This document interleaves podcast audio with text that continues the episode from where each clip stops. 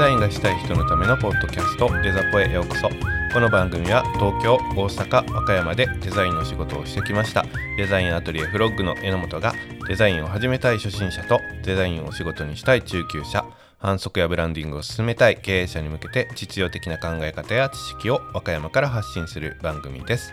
皆さんこんにちは。デザインアトリエフロッグの榎本です。はい。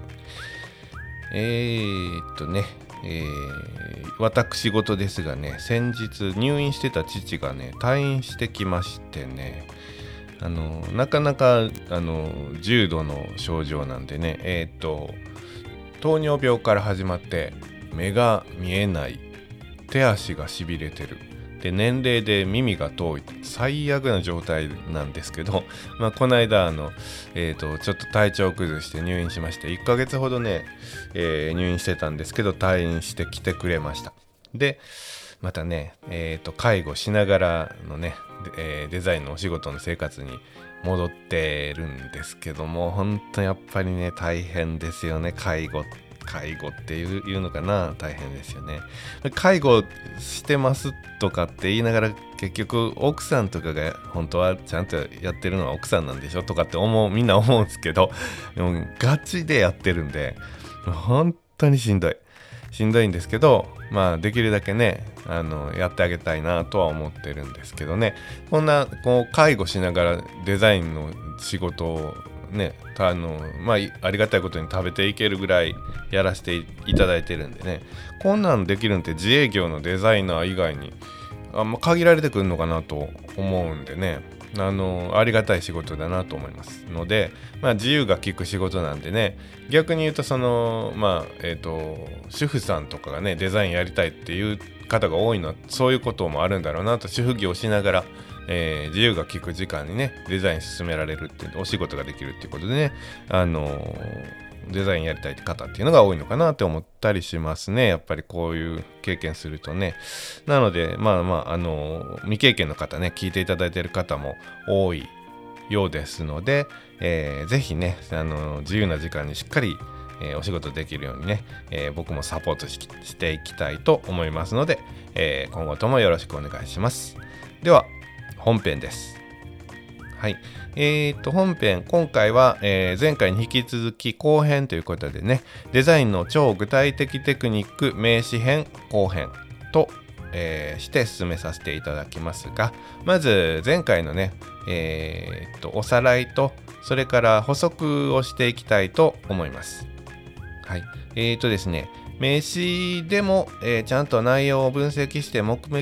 的を目的を導き出してっていうことをお話ししてました。はい。えー、そこから話漏れてたんですけど、えー、第1話でお話ししましたようにストーリーのイメージね、えー、理想のストーリーを達成するためのデザインをっていうことも、えもちろん考えながら作っていただきたいと思います。名刺に関してはデザインの機会は多いんですけど入れる内容とか伝える内容はね他のチラシとかパンフレットとか材料が多いものに比べて、えー、少なくってでもちゃんと優先順位とか考える必要があるんで初心者というかね初級としては、えー、最適なツールだと思います媒体だと思うんでどんどん作っていっていただきたいと思っていますはい。えーと、その前回の放送の中で名刺たくさん、まあ、見てくださいねっていう話もちらっとしました。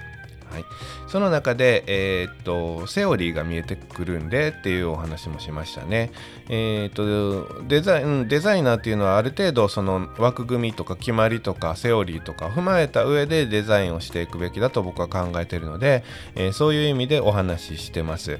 えー、特にあの名刺はそういうそのセオリーというか決まり事っていうのはある程度守ってくださいっていうのは強いものだなと思います。企業の顔になるものですね。その人の顔になるものなので、あんまり、え、ー、と、デザイン、デザインね、ほんと言いにくいな、デザインセンスを出したいんだけれども、出しすぎると、えー、良くないっていう風な感じになる可能性が高いです。あの、すごくいいデザインを出したのに、えー、ありきたりのデザインをね、選ばれるっていうことは多々あります。はい。えー、そのセオリーの話で少しもうちょっとお話ししときたいですがもちろんね、えーと、デザイン経験者の方はね分かってることなんですけれども、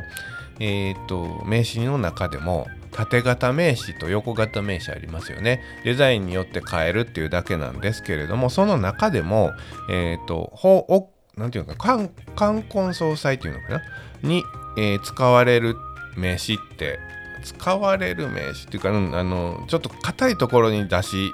出せるような名詞っていうのがあります。そういうのわざわざ、えーと、別に作る企業さんもあります、えー、どんなんてすごくもう昔から使われてるような形で縦型でえっ、ー、とね説明すると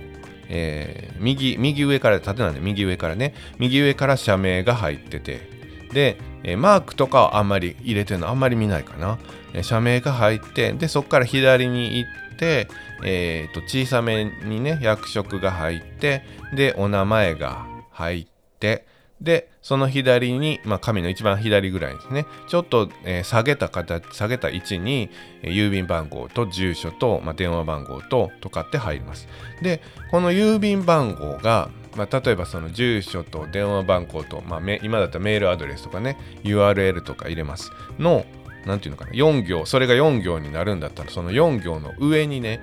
横に入れるんですよね。なぜか郵便番号を入れたり、まあ、ちょっと郵便番号の扱いはその名刺によって変わるんですけどちょっと特殊な入れ方をしたりしてることが多いかな。で、えー、住所とか電話番号の中の数字は、えー、必ず漢数字で入れますね。で、えーと、特に変わったことはしないっていうのがなんかこうお堅いタイプの名刺です。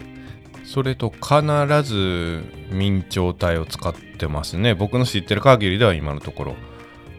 ちょっと大きなところに営業に行くんでこういう名刺を作ってくださいっていうこともあります。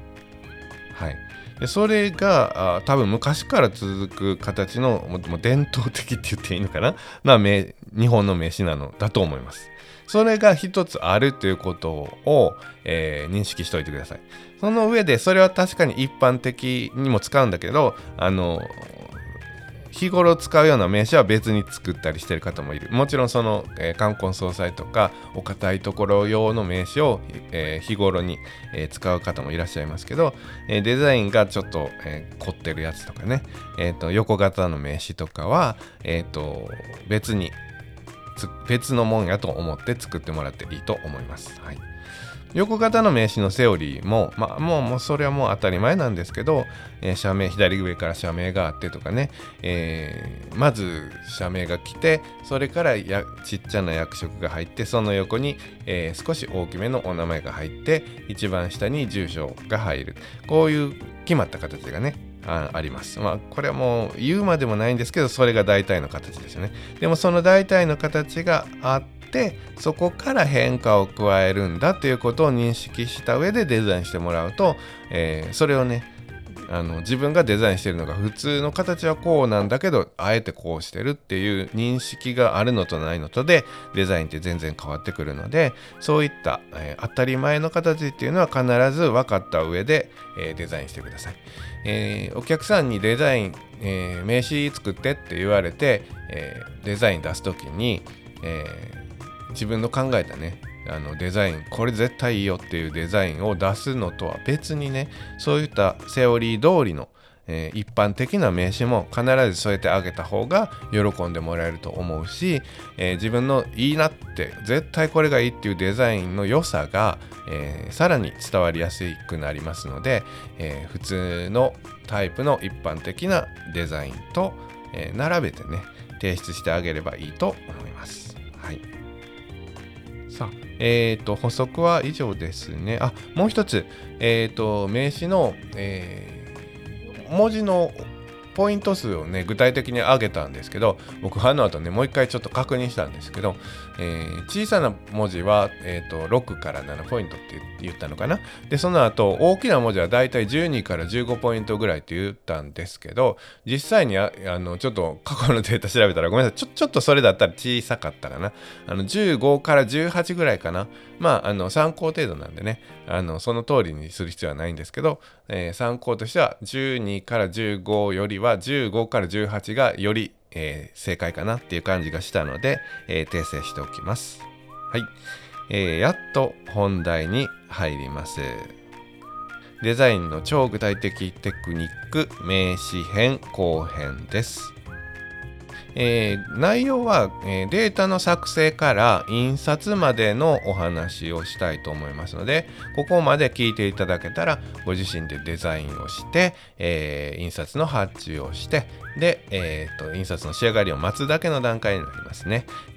こういうデータであるのが理想的だというお話になるので、えー、イラストレーターのね、えー、話になってくる部分が増えてきますが、えー、キャンバーを使っている方でも、えイラストレーターではこういうことが普通だということは認識しておいてもらった方がいいと思います。それがキャンバーでできるできないっていうことは僕もあのある程度しか把握してないんですけど、えー、っと本来はこれが印刷のあるべき形なんだということを踏まえた上でそれがキャンバーでどこまでできるのかっていうのを認識した上で印刷に出してください。はい。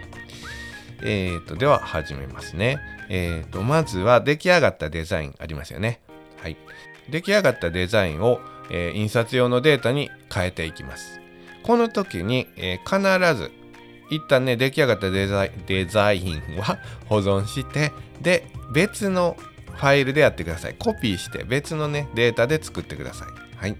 えー、これね上書きしてアウトライン今から取ります。アウトラインを取った時にねもう上書きしてしまって元のデータがなくなってしまって文字を変更できなくなってしまうんで、えー、よくあります。こういうことね。なので必ずもう癖づけてます僕も。必ずコピーしたデータで作っていきます。はい、えー、コピーしたデータで、え、今言いました、えアウトラインを取りますがその前に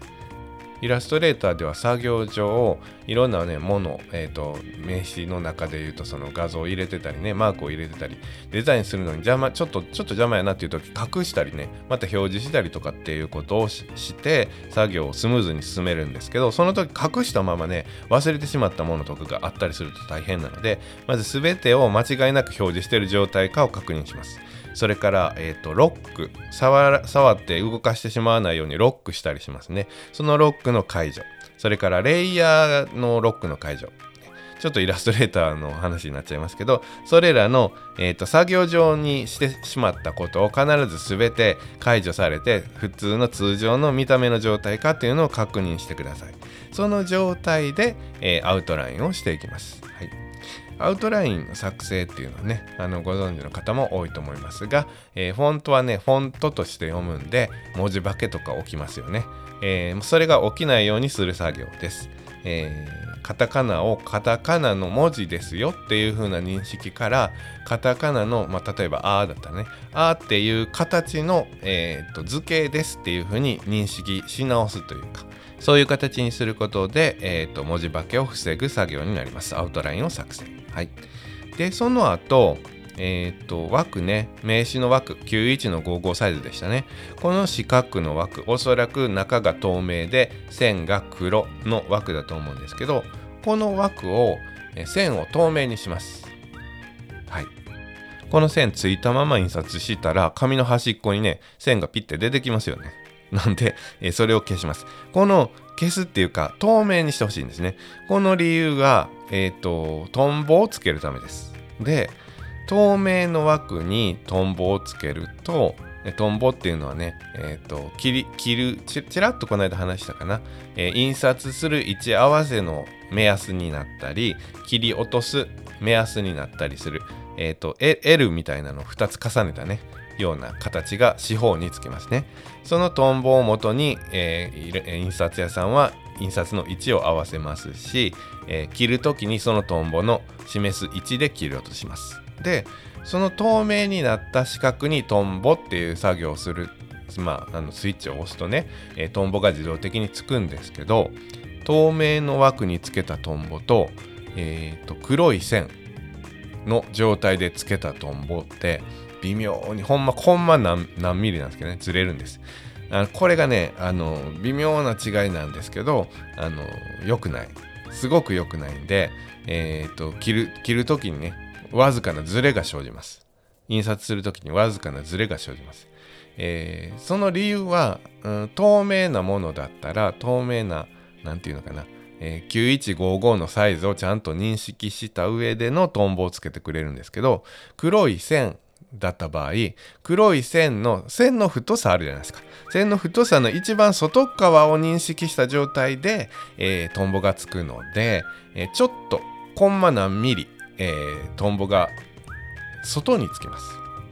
えー、線の太さが細ければ別にめちゃくちゃ細かったら別にそんなね気にするほどの誤差じゃないんですけど、えー、線がねすごく太い線をね外側につけてたらねその太い線の外側一番線の外側につくんでかなり大きな飯になっちゃうんで えっ、ー、とまあ実質のところ数コンマ何ミリなんですけどそれはきっちりつけた方がいいと思うので癖としてね透明な線にトンボをつけるっていうことをしていただいた方がいいと思います。なんかあのそのデータを見た時に印刷屋さんがねあこの人このデザインした人素人やなって思っちゃうんでちょっと恥ずかしいんでね、えー、その辺はきっちりしてくださいはい。トンボですね。トンボつけた時は、えー、トンボは自動的にだいたいね、えー、イラストレーターではレジストレーションカラーっていう色の指定がつきます。勝手につくと思います。これはこのままで OK です。えー、レジストレーションカラーっていうのは、えー、CMYK100%、えー、全てのね版の、えー、シアン版マゼンタ版イエロー版ブラック版全てが100%のことを言い換えるとレジストレーションカラーって言いますので、えー、レジストレーションカラーってなってれば OK です。もしくは CMYK それぞれが100%の濃いね黒になってれば OK です。それはどっちでも大丈夫です。トンボが終わりましたら次には、えー、塗り足しがある場合は塗り足しをつけます。塗り足しっていうのは画面の端っこにあるもの。例えば、えーとうん、端っこというか、まあ、例えば全面に色を塗ってたとしましょう。そしたら、えーと、515591mm×55mm のところでねその塗り塗りベタ塗りっていうのは終わってると思うんですけど先ほど言いましたようにトンボの位置で切り落とされます。えー、多少、えー、人が切る、まあ、機械が切るんですけど、えー、その時に多少のズレが生じます。最大3ミリのズレが生じると言われてます。今はそんなことないですよ。そんなズレないですけど、一応ね、あの、ずれる可能性を考えると、9155きっかりで塗りた、ぬあの、ベタ塗りが終わってたら、端っこにちょっとね、切り損じた時、ずれた時に、えー、白がね、ピッて出てきたりします。ので、それを避けるために、えー、3ミリ余計に塗ります。なので、ベ,、えー、ベタが、えー、前面に引かれている場合は、四方上も下も左も右もそのベタを 3mm だけ伸ばしてあげます。はい、これが塗り足しと言いますのでこれをやってくださいもちろんね、えー、画面の端まで材料がないものは塗り足しっていうのは全く何にもする必要はありません次えっ、とねここからかなり専門的なことになるかなあのできてなくても問題はないけどプロだったらやりましょうというとこですね。えっ、と、イラストレーターの話になります。イラストレーターの項目で効果っていうのがあります。効果の中に、えー、ドキュメントのラスタライズ効果設定っていうのがあります。えー、これが、えーと、その書類の中で、えー、いろんな効果をかけてる、ね、例えばイラストレーター特有の効果で、えー、材料にね影をつけるとかってねいう効果をしたりとか僕はよくします。名刺ではあんまりしないかもだけど、えー、そういういろんな効果があるんですね。その効果の解像度、えーと、綺麗さですね。が、えーと、綺麗かどうかっていうのを設定するものです。えー、たまに、えー、で初期設定でどうなってるかはちょっと僕もわからないんですけど、えー、選択肢としては高解像度の 300dpi っていうのと、えそれから解像度が低い 72dpi っていうのとがあります。72dpi というのは、えーと、インターネット上ってねホームページとかで掲載するには十分の、えー、十分な綺麗さです。印刷する場合は300にしないといけないです。ので、えーと、ここが、えー、効果の中にあるドキュメントのラスタライズ効果設定っていうやつが、えー、高解像度 300dpi になってるかどうかをチェックしてあげてください。はい。えー、ね、前に言ったかどうかは分かんないですけど、画面上では、えー、再現力がね、限られるんで、画質の再現力がね、えー、72dpi、綺麗さがね、72っていう低い数値です。低い72っていう数値でもモニターでは綺麗に表示されます。えー、ホームページからダウンロードしたもの、あの画像とかをね、プリントすると荒いのはそういう理由ですね。72だからです。印刷物はその4倍ぐらいのね 300dpi っていうぐらい綺麗な画質のものじゃないと印刷は綺麗に出ませんので、えー、印刷物は300以上だいたい350とかね400、400までしなくていいかなっていうぐらいの、えー、画質を目安としてください。はい。余談でしたね。はい。次、まだやることありますよ。えー、次は、えーと、パレットを使ってた場合は、パレット、うん、イラストレーターですね、これも、えー、パレットは不要なものは削除してください。えーと、パレットに名称が付けれるんですね。で、人からもらったデータだったり、例えばフリー素材をね、使ってね、フリー素材のイラストを名称の中に入れましたっていう時とかね、えー、イラスト、そのフリー素材に使われてたパレットとかを継承してしまいますので、その中でね、同じ名前が重なったりとか自分が使ってたパレットの名称とそれからフリー素材でね使ってたパレットの名称が合致してしまったとかってなるとね、えー、エラーが起こったりとか、えー、なぜか色が勝手に変わったりとかね何かしら問題が生じますので、えー、不要なパレットを、え削除してください。まあ、あの、一括で削除する方法があるんでね、あの、またあの質問してください あの。ガチでイラストレーターやってる人は質問してください。ここではもうさらっとそういう、そう言っときます。はい。えー、まだまだまだあります。はい。えー、特色の有無をチェックする。これはね、昔よくトラブルが起こりました。あの、それこそフリー素材を引っ張ってきたとき、イラストを引っ張ってきた時、えー、そのフリー素材を作った方がねあんまりよく印刷のこと分かってらっしゃらないんだと思います特色の設定をしてるんですもうほんまに腹立つんですそういう人。それで印刷できるわけないやんかと思うんですけど、えーと、そのね特色コピイラストをコピーして持ってきた時に特色の設定を引き継いでしまいます。イラストの中に入ってるね顔の肌色の部分がなぜか特色だったら印刷する時にエラーが起きます。必ず印刷物は CMYK でね設定してえー、CMYK で印刷するので特色なんて設定があったら印刷上エラーが起こりますので印刷屋さんに特色入ってたでちょっとデータ直してくれよって言われます。言われるならまだ親切な印刷屋さんです。気づかずにねそのまま印刷してあれっていうようなものが仕上がってくることがありますので、えー、必ず CMYK にしてください。特色は、えー、削除というか特色を CMYK に変更してください。これも詳しく知りたい方はメールかえー、ダイレクトメールで連絡ください。はい。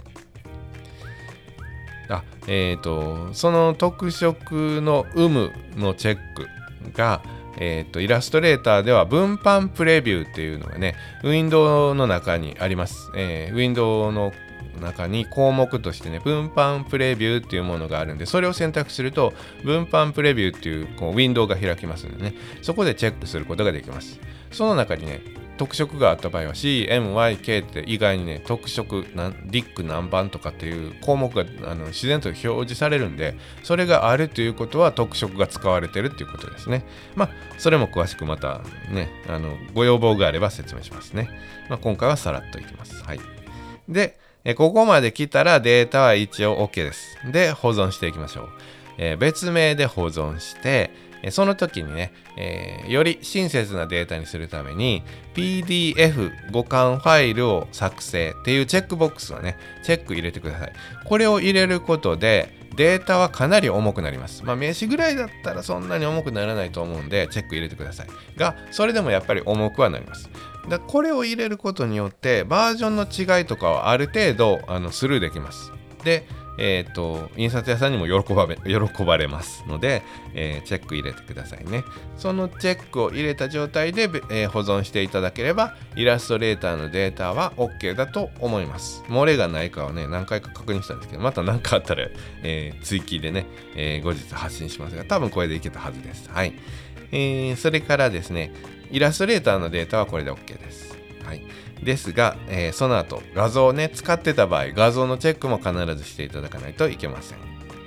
画像をチェックはまあね、フォトショップでっていうことになるんですけどね、うん、イラストレーターとフォトショップ持ってなくてキャンバで、えー、やってますっていう方は画像のチェックのしようがないんでね、他の画像ソフトね、僕、どんなんみんな使ってるのかな。もし、うん、こんなソフトがありますよっていうことがあれば教えていただければ、またそれも調べますんでね。で、画像チェックの際には、えー、2つ。先ほどちらっと言いました解像度ですね。解像度が、えー、300ぐらいあるかなっていうことです。えー、72しかないやつの場合、それの72っていう数値を300にしたところで、そんなに綺麗にならないですよ。もともと汚いものをね、あの綺麗にしたところで、あの綺麗にならないんでね、ねそこはどうしようもないんですけれども、まあ、あの画像が300ぐらい、原寸でね、300ぐらいあれば理想です。はい。えー、その画像の解像度のチェックともう一つは、えー、っとその画像が CMYK か RGB かということですね。えー、これもね、話したかな ?CMYK と RGB ね、したと思います。えー、それで、えー、CMYK の画像になっているかどうかをチェックしてください。RGB だった場合は CMYK に変換できますので、CMYK に変換して、え、保存してください。はい、データ上はこれで全部ですね。これをじゃあ印刷屋さんに出すとき、えー、ネット印刷にアップロードする場合、2つあります。えっ、ー、と、ファイルを圧縮してファイルごとを出す場合、それから、例えばプリントパックさんのようなところで、えー、クイックチェックとかがあるので、モニター上、モニター上ってあの、サイト上でね、アップロードを、その、イラストレーターをアップロードして、モニター上で、あの、自分の出したデータが印刷物としてこういうイメージになりますよっていうのを見た上で印刷って書ける場合があります。えっ、ー、と、先ほど保存形式のところで、えー、PDF 互換性にチェック入れてくださいねっていう言いましたね。この互換性にチェックが入ってれば、クイックチェックっていうところに使えるデータになるので、そのままドロップしてもらえたら自分の名刺のデザインがね、えー、ホームページ上でね、表示されます。はい、ので使えるデータになってます。ファイルを圧縮して送る場合は、えーと、その、えー、イラストレーターのアウトラインを取ったデータプラス使ってる画像があった場合は自分がチェックしたね。先ほどの画像のデータ。全部を、えー、必ず一つのフォルダに入れて圧縮して送ってください、えー、よくね画像を添付するの忘れたってなるんで忘れずに画像は添付してくださいね。でこれを圧縮したデータを、えー、アップロードするという形になります。はい、えー、町の印刷屋さん。ね、ぜひ使ってあげてください。町の印刷屋さんに出す時も、えー、同じようにその同じ圧縮、今圧縮したファイルね、そのファイルを渡していただいて結構です。だいたい印刷屋さんはイラストレーターのバージョンは最新のバージョンまで用意してくれてる方、あの印刷屋さんが多いですから、特にバージョンの確認する必要はないですが、一応イラストレーターのバージョン何々で作ってますので、っていうことを説明していただいていいと親切だと思います。プラス自分の作ったもののプリントアウトを添えるとか自分の作ったものをスクリーンショット撮ったりして、えーと、印刷屋さんに一緒に渡してください。そうすると仕上がりがイメージがこんなんですよっていうのが印刷屋さんは認識してくれます。実際印刷した時に何らかのエラーでその見本通りになってなかったらすぐ連絡くれたりしますんでそういうとこありがたいですよね。その印刷屋さんによってはね文字間違ってたでとかって言ってね印刷する前にね声かけてくれる人がいます。すごいありがたいです。ありがとうってなります。あのお客さんに納品する時ねすり直さんでよかったわ助かったわってなります。もう街の印刷屋さんのいいところはもうここですよね。本当に何度救われたか。と思いますね。文字構成、文字の間違いとかね、チェックに関してはね、これね、一個話別にしたいなと思うぐらい大事だし、あの、ちょっとね、あの、どんなに頑張ってもね、あの文字の間違いっていうのは発生するんですよね。どんなに何回文字構成してもなんでここなんで気づかんかったのっていう間違いは印刷デザインの仕事してるとねどうしても出てきます。これお話したいことたくさんあるんでこれは別途お話します。はい。えー、っとまた余談に来ましたね。はい。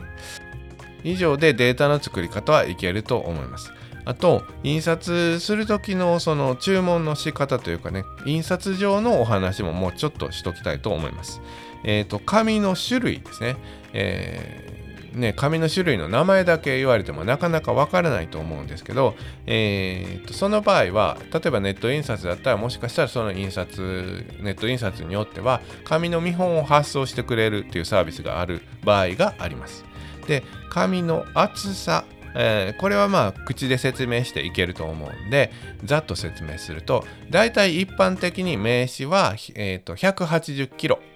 キロっていう表現するんですよね、えー、180キロっていう厚さになります。えっ、とそうですね。チラシとかだったらえっ、と薄いね、あの、新聞とか、新聞取らないよね、みんなね。えっと、一般的にあるチラシの分厚さはだいたい53とか58とか、キロですね。ぐらいが一般的な、え、チラシ、ペラペラのチラシです。うん、それからパンフレットとか、ちょっと分厚い紙ありますよね。あれはだいたい110ぐらいかなと思います。えー、それから、はがき。完成はがき。郵便局のハガキ。あれもだいたい名刺と同じ180ですね。はいえー、そんな感じ、だいたいその辺の数字が分かってればイメージつくと思います。名詞の場合はもう180で発注していただいていいと思いますよ。えー、紙は、えー、大体ね、マット、まあ、イメージつきつくと思うんですけどね、マットっていうのが光沢のあんまりないやつで、コートっていうのが光沢のあるやつですね。そこからめちゃくちゃテカテカのやつとかね、いろいろあると思うんで、それは、えーと、ご自身の好みでお客さんのね、要望に合わせたりとかで決めてください。プラスね、うん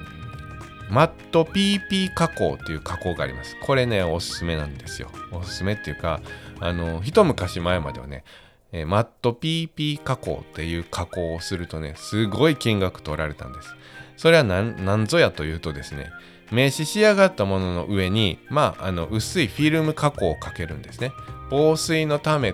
でもあるんですけど、どちらかというと手触りがめちゃくちゃいい。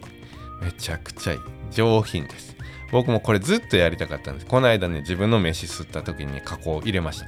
これもうほんまに高かったんです。何万円って取られたんです。今までは。でも今ネット印刷で頼むとね、数千円。あの、僕、4、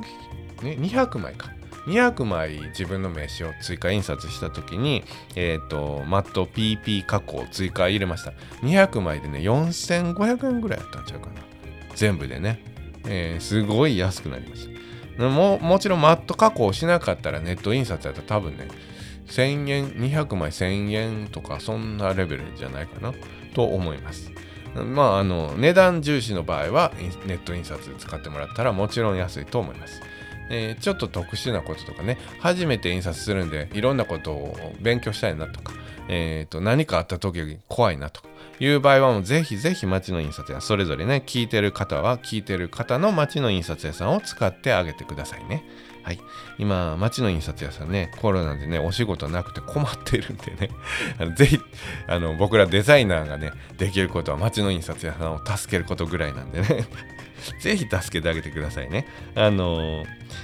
そういうね町の印刷屋さんとのつながりってねデザインやってたらすごく大事で町の印刷屋さんが仕事を受けることって多いんですよ。で向こうからもああの榎本君に仕事を出してあげようかなっていうことも持ちつ持たれつのこともありますしネット印刷では対応できないようなね変わった印刷をえーと、お客さんから頼まれることあります、ね。またね、ネットでインターネットで調べてできるとこを探すのもいいんですけど、そんな時にね、松の印刷屋さんに相談するとね、ああ、あれかあれかできるよとかっていうことがありますし、あうちの知り合いのなんとか印刷やったらできるよとかっていうネットワークがあるんでね、すごく安心です。ので、えーと、ぜひ町の印刷屋さんはネットワークを作っておいてもらった方が後々に自分のためにもなると思いますよ。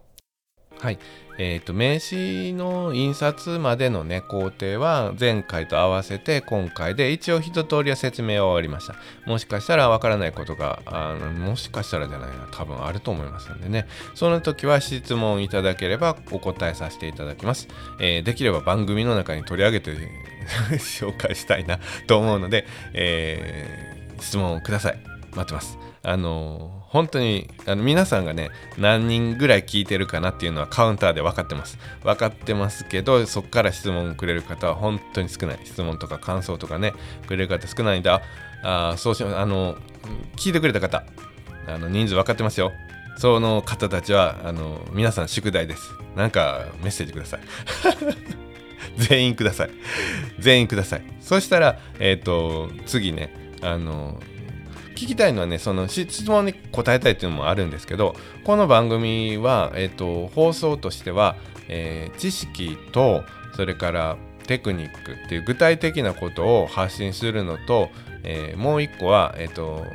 考え方とかねそういうあの根本的なことと、えー、できれば交代でやりたいなってって思ってやってるんですよ。番組の趣旨としてはテクニックをガンガン出していきたいんですけどやっぱりそのテクニックだけだったらデザインできるかっていうとテクニックだけになっちゃうんでね文字通りね。あの考え方とかも、えしっかり発信したい。でもうまあ角田君のところでねあのアグデザさんのところで言ってることっていうのがもうまさに正解なんでねかぶってくるなっていう思いもあるんですよ。でちょっとどうしようかなって思いながらも今も今も交代できるだけ交代でねあの知識と考え方とっていうのを発信してる状態なんでそれに関してもね、えー、意見欲しいなと思ってますし、えー、でもね今本当にまだ少ない。まあ聞いてる方もねそんなにあの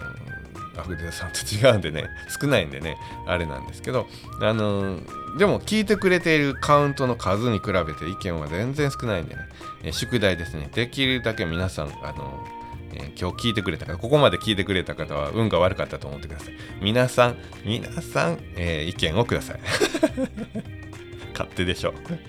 はい、えー、メッセージは Instagram、Twitter、Facebook でデザインアトリエフロッグで検索。または概要欄の URL から行けますのでそちらからフォローの上ダイレクトメールを、えー、送信してください、えー、Twitter、Instagram で感想を発信していただける場合はハッシュタグデザポ。えデザはカタカナ、ポーはひらがなで発信していただければ確認させていただきます。えー、本編は以上になります。それではこの後の雑談もお楽しみください。